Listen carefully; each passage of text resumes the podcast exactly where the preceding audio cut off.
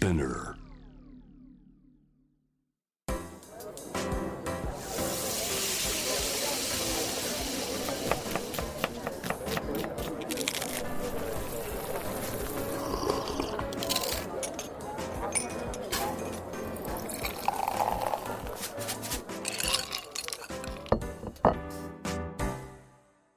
アジナ副音声Voice of Food 平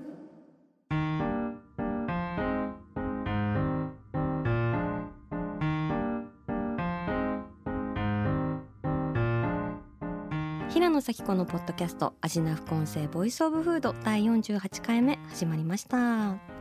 この番組は365日食べ物のことしか考えていない食のしもべことフードエッセイスト平野紗季子が毎回テーマに上がるフードについて熱く語り音楽のライナーノーツみたいに美術館の音声ガイドみたいに食をもっと面白く深く味わうためのトークをお届けする番組です。今回のテーマはニュードーナツの波に乗りたい後編。というわけで前回に引き続きパンラボの池田博明さんをお迎えして今池田さんが推しのドーナツについて役者が揃い踏みのね2022年春のドーナツのお話を伺ってまいりたいなと思います。池田さんよろしくお願いします。いや本当にねドーナツあの人気を衰え知らずではい。次から次へとニューフェイスが、はい、はい、出てきますけれども前回は池田さんおすすめのドーナツとして「 I'm donut はい、」と「ちがやベーカリー」さんごはい。紹介いただきましたが、あともう一つあの推しのドーナツ店ご紹介いただけるということではい、はい、お願いします。はい、代々木にあるファームマートフレンズです。おー。あの前回、はい。えっ、と手鍋スピリットのことをはい。申し上げたと思うんですけど、はい。ドーナツってあのパン屋さんみたいにオーブンとかいらなくて、うん。えっ、と油を揚げる鍋さえあれば、うん。あとは愛があればできるっていうお話をしたんですけど、はい、まさにドーナツが一個あるとすっごい楽しくなるっていうお店なんですよ。なるほど。ここのお店は、はい。あの全国から美味しい調味料とか、うんうん。お野菜とか、うん、ワインとかチーズとかそういうものを集めた食料品店なんですねなる。ほどもうグローサリーストアグローサリーですねははいいはいはい。でそれだけだったらなんか足りないじゃないですか。まあ確かに。うんうん。そこでこのドーナツが出てきてなるほど。あのそこにあるいろんな調味料とかお野菜とかっていうものをサラダとか盛り付けたプレートにドーナツがつくんですよ。すべてをつなぐハブになってるんですね。ハブになってるんですよドーナツの穴ががはいすごいですね。そうなんまさにあの形が象徴するように。はい、あもう空港のようにね。そうですそうです。すごいですね。そうそれで食事食事系のドーナツという新たな地平を切り開いたと。食事系のドーナツ？はい。えー、どんなドーナツなんですか？それを考えたのが、はいはいなんとこのスタジオにはいゆかりのあるはい。野村ゆりさんで、なるほど。はあのもともとそのこれの前身になるというか今もあるんですけど、はい徳島県の神山っていう町うんにうん地産地消のえー、とものがあって、うんうんそこの続きなんですけどそこの小麦とかをうんうん。使ったドーナツなんですけど、なるほど。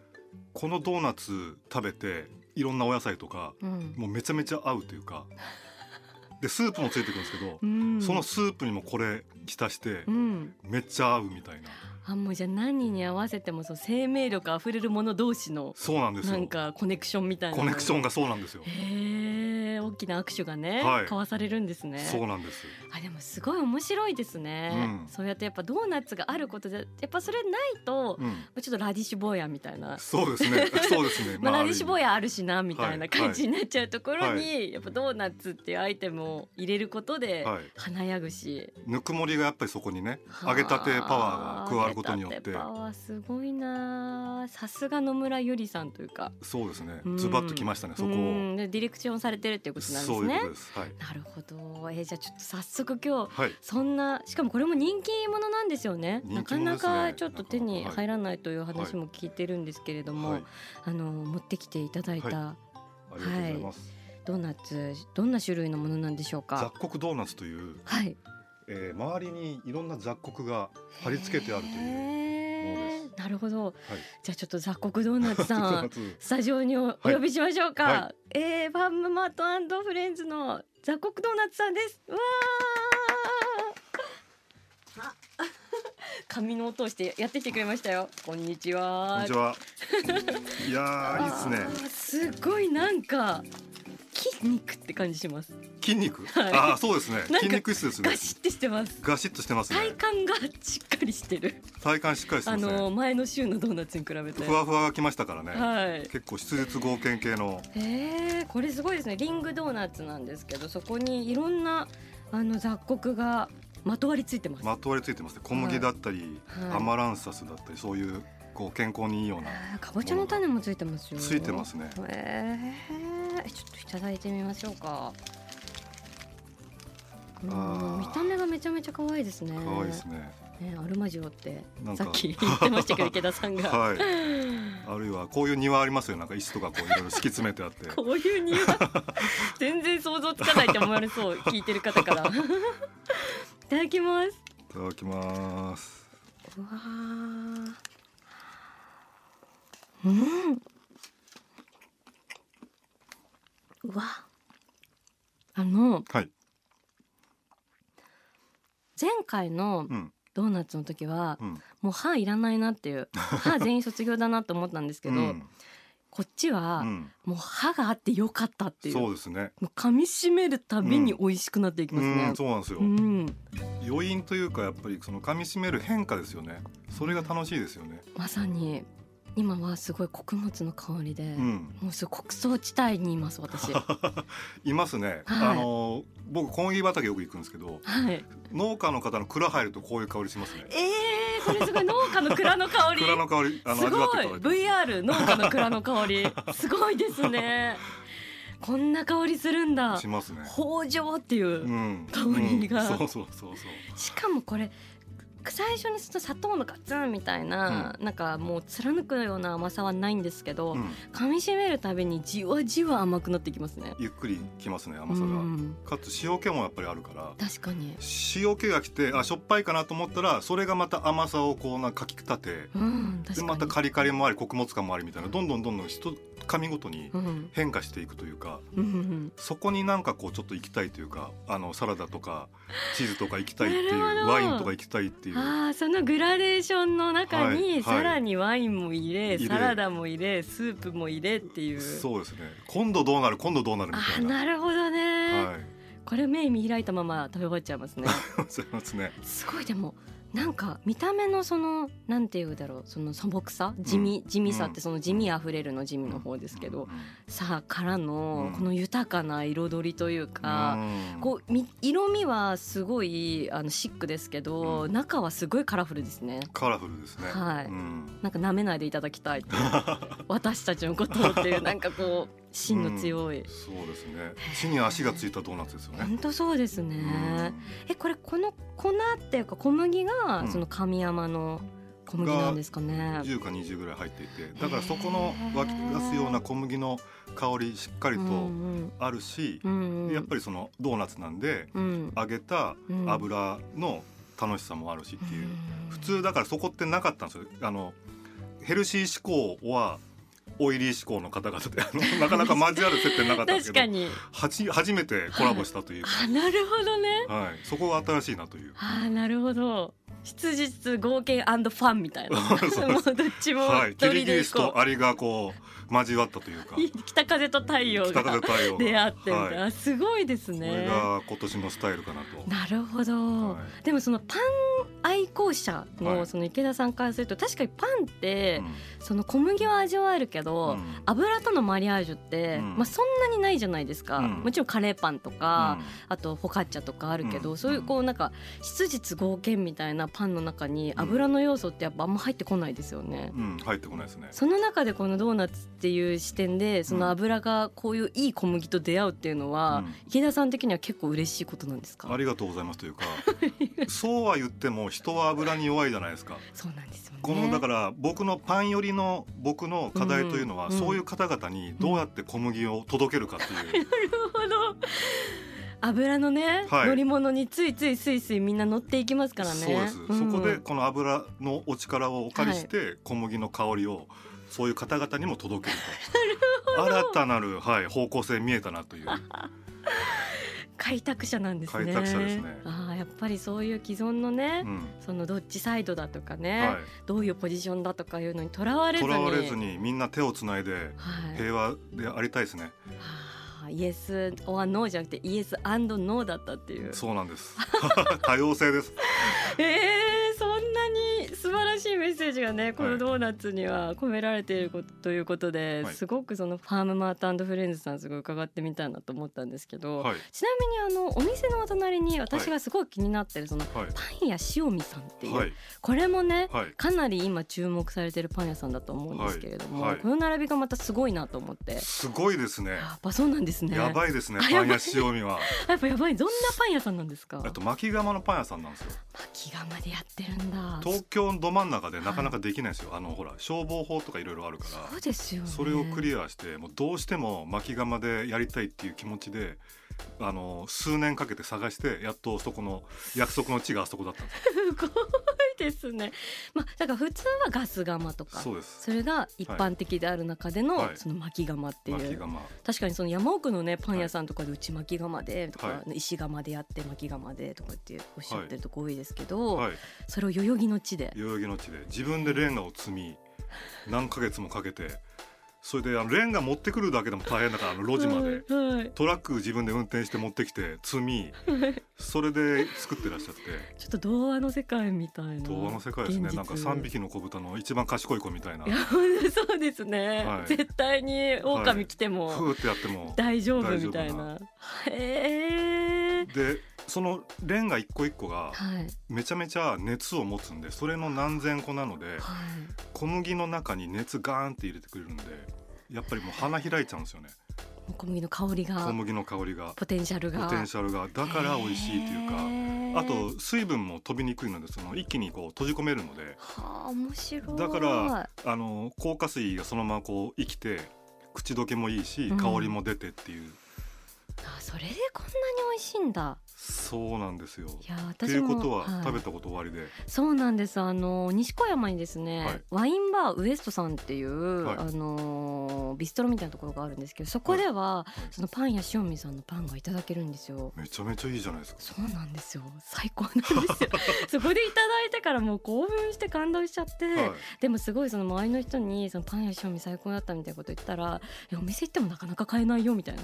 そうなんですよそう。人気出ちゃって。うん。お店行っても買えないってすごいことだなと思ってるんですけど。僕前だから野村ゆりさんの番組に出させてもらって、はい。はい。J-WAVE の。はい。でここで野村さんいらっしゃって僕は電話だったんですけど、はい。おすすめのパン屋さんって言って、はい。あのパン屋塩見ってのありましたって言ったら、い、やもう私も毎日食べてますって話もうみんなの血となり。肉となりなってますね。パンや塩味え一番おすすめのパンはどちらになるんですか？僕は食パンですね。あ全部美味しいですけど食ねパンなんだ。何日でも美味しいんですよね1個買ったら1週間ぐらい美味しいですね、食パンでそれは結構珍しいですね。冷凍しなくてもはい。トーストして焼くたびにもうすごいですね、香りが。えそれなんでなんですかやっぱりその巻き釜の力。あとねなんかえーっと塩見さんははい。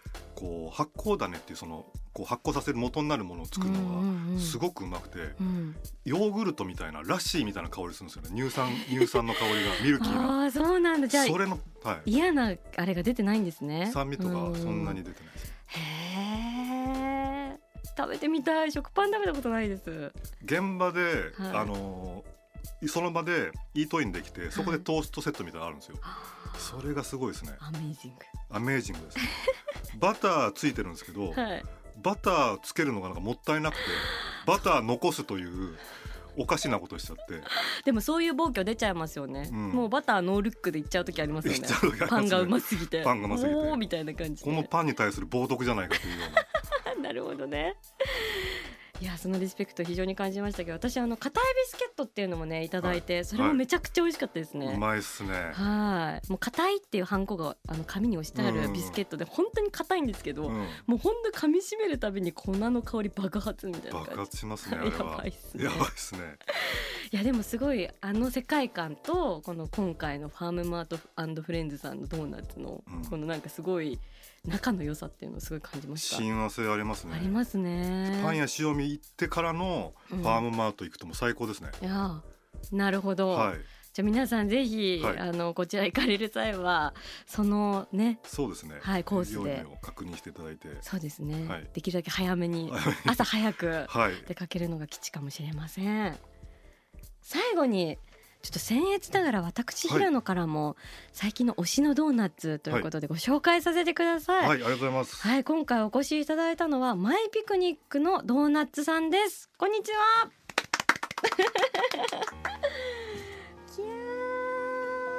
可愛いっすね。ー可愛いんです。こちらはちょっと今のドーナツあのの流れにちょっと抗う感じのはい。オールドファッションな。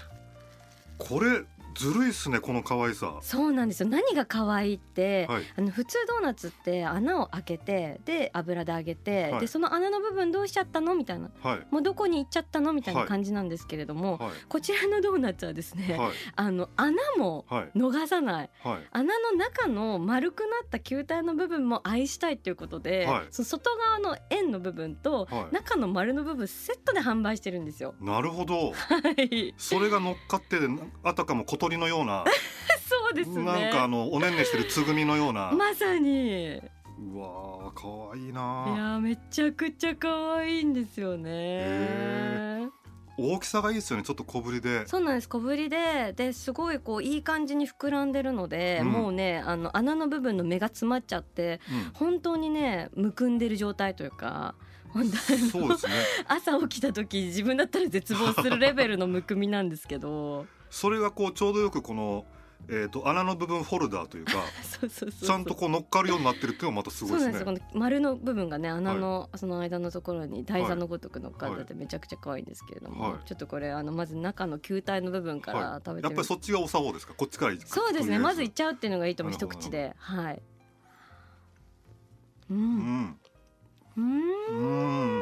うん香りいいですね何の香でシナモンも振っております、りいい感じですね。うん、でまあ僕何の香りもするんですけどミルクの香りうん、しませんうん。か、する。うん。でこのもはってしてるんですけど意外と口どけも悪くないというか。ね悪そうに見えて、うんうん。懐かしい系に見えて、うん。口どけいいですね、そうなんですよ、うん、なんでかなっていう。お酒入ってないんですかこれって？お酒は入ってないですね多分。そうなんだ、うん。もう本当にシナモンがエロティックなタッチですね、これは。そうですねシナモン丸出しじゃなくてう、ん。なんかいろんなこう混ざり合うような、はい。溶け合うような感じでくるからすごく香りがよく感じます。確かにこうサワワワワってね。サワーみたいな ソフトタッチですね。ソフトタッチで確かにシナモン切ってそこにミルクのね優しい感じがニューンって。て絡んできうますね。ん。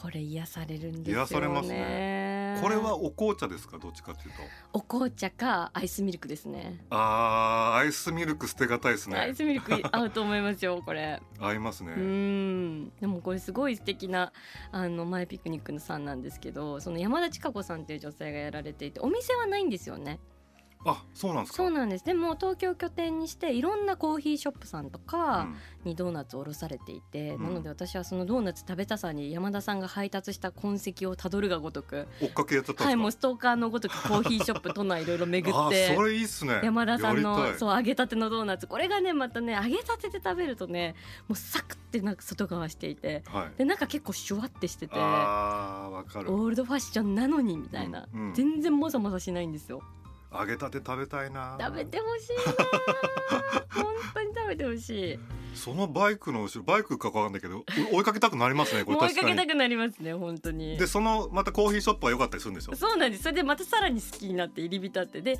月曜日はこことか金曜日はこことか言ってもう全部決まってるんで。あスケジュールももう把握済みで、はい、もうその日はその前後にそのエリアで打ち合わせ入れるみたいな。もうそれくらいの気持ちで私はいただいてる。ちょっと幻な感じの、いいっすね。はい、ドーナツなんですけどあとやっぱり私はこの穴の中身を生かしたっていうところにうん。すごい称えたいなっていうふうに思っていて、うん。やっぱりその穴の中身の方ってすごいちょっとお払い箱というか、うん。なんか別に同じ生地なのに、うん。穴の側に当たっちゃったばっかりに、うん。お前はもうなんか主役じゃないよみたいな、ね。悲しすぎるじゃないですうか。ん。そう。ですごい私あのドアノブとかも持ってて、はい。なんか家のドアノブとかも外と中で同じドアノブじゃないですか、うん。なのになんか外と中で外に入っちゃったらもう寒いし暑いそうしですね。担当がねね担当がそうそっちに来ちゃった。らかわいそうだなとかは思っちゃうタイプなんですけど、いはい。こうドーナツもやっぱりこの外側に選ばれるか中に選ばれるかで全然よってねちょっそうと。扱いが変わってきちゃうのでそうですね。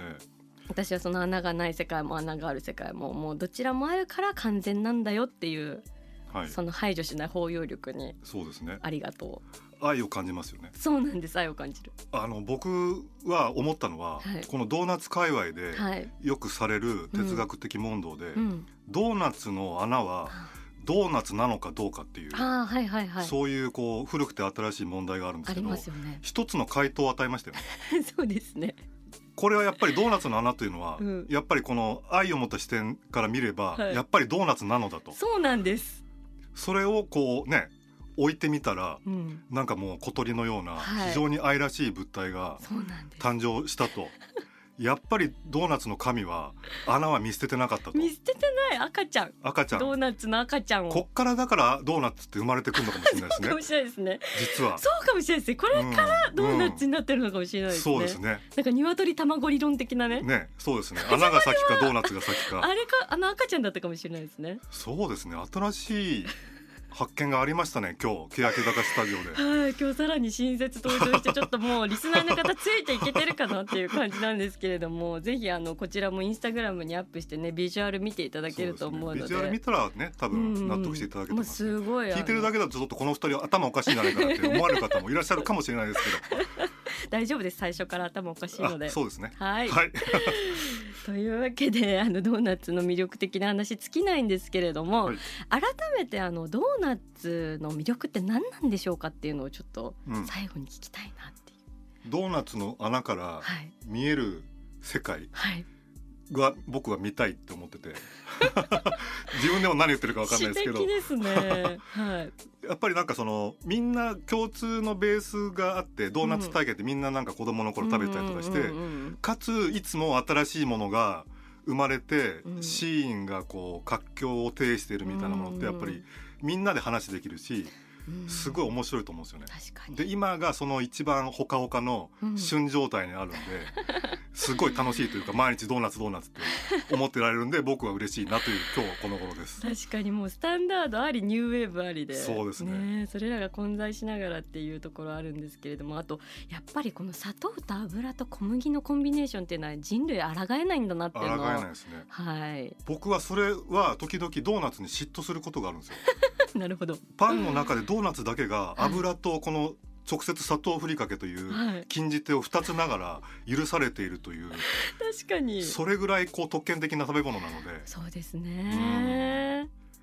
ちょっとだから人はあのもうドーナツのしもべであると、うん。あの平野さんのお言葉をちょっとお借りするならばと思いますね。人類はドーナツのしもべである、はい。なるほど。すごいあの名言いただきましたけれどもそんなはいいろいろ気になる池田さんなんですけれども。あのねいろいろ池田さん他にもいろんなことやられていらっしゃるのでぜひあの、はい。パンラボではい、検索していただくとホームページだったり、SNS だったり出るので、ぜひ見ていただきたいと思うんですけれども、はい、最近私が気になってるのがこのパンの風画を極めるパドーっていうプロジェクト。これパドー何なんですか、パドはですね、はい。えーパンとお茶をこう楽しむと、うんうん。精神をうん。統一して、うんパンを季節のパンを食べそしてお茶を飲みその時間を楽しむというか その精神統一した研ぎ澄まされた感覚の中で食べた時人は何を思うだろうと これを研究する、はい、セレモニーでございまへーじゃあもうパンの世界にも道がす。はい、できてしまったのですね。切り開きたいとはあ私があのパド初代総長を襲名いたしましてとんでもないですね。はい。はい。ぜひ一度あの体験していただけると。もうセレモニーやってらっしゃるんですか？不定期的にあゲリラ的にやっておりますので。ああじゃあ最後いいお手前でしたっていう感じで。そうですね。ちょっとかなり味わってみたいなと思いますけれども。はい。ぜひこれからもね池田さんの活動を注目していっていただきたいなと思います。味な副音声ボイスオブフード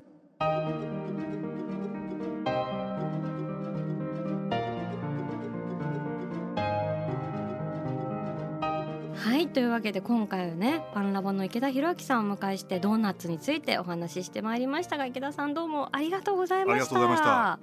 もう私は池田さんのあのパンっていう言い方がなんかすごいなと思って ちょっと最後に言いたいんですけどやっぱパンのパンの破裂音が、やっぱ普通のこう庶民とは違うレベルのなんか力強さだなって思って、そうですちょっとドーナツ話しちゃったんですけどやっぱ最後にちょっとパンって言っていただいていいですか？パン 違いますよね。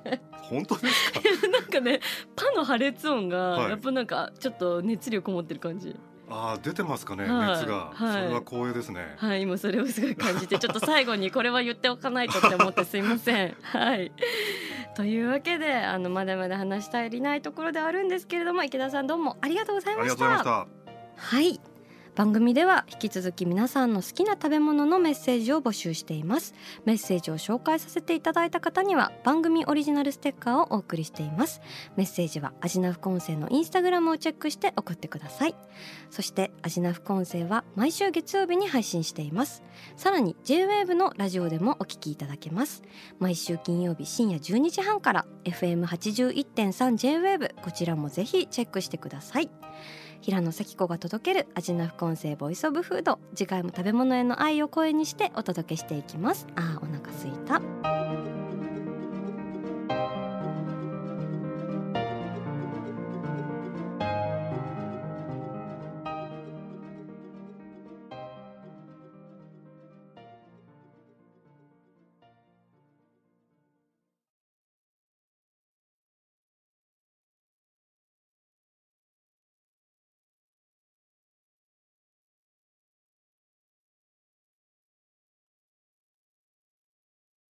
ここで SPINEAR からのお知らせです。 SPINEAR では企業やブランドの魅力やストーリーをポッドキャストとして制作配信するお手伝いをしております。ポッドキャストを通してお客様とのタッチポイントの創出とエンゲージメントを向上させてみませんか？お問い合わせは概要欄の URL かスピナー .com のスピナーブランデッドポッドキャストからお願いします。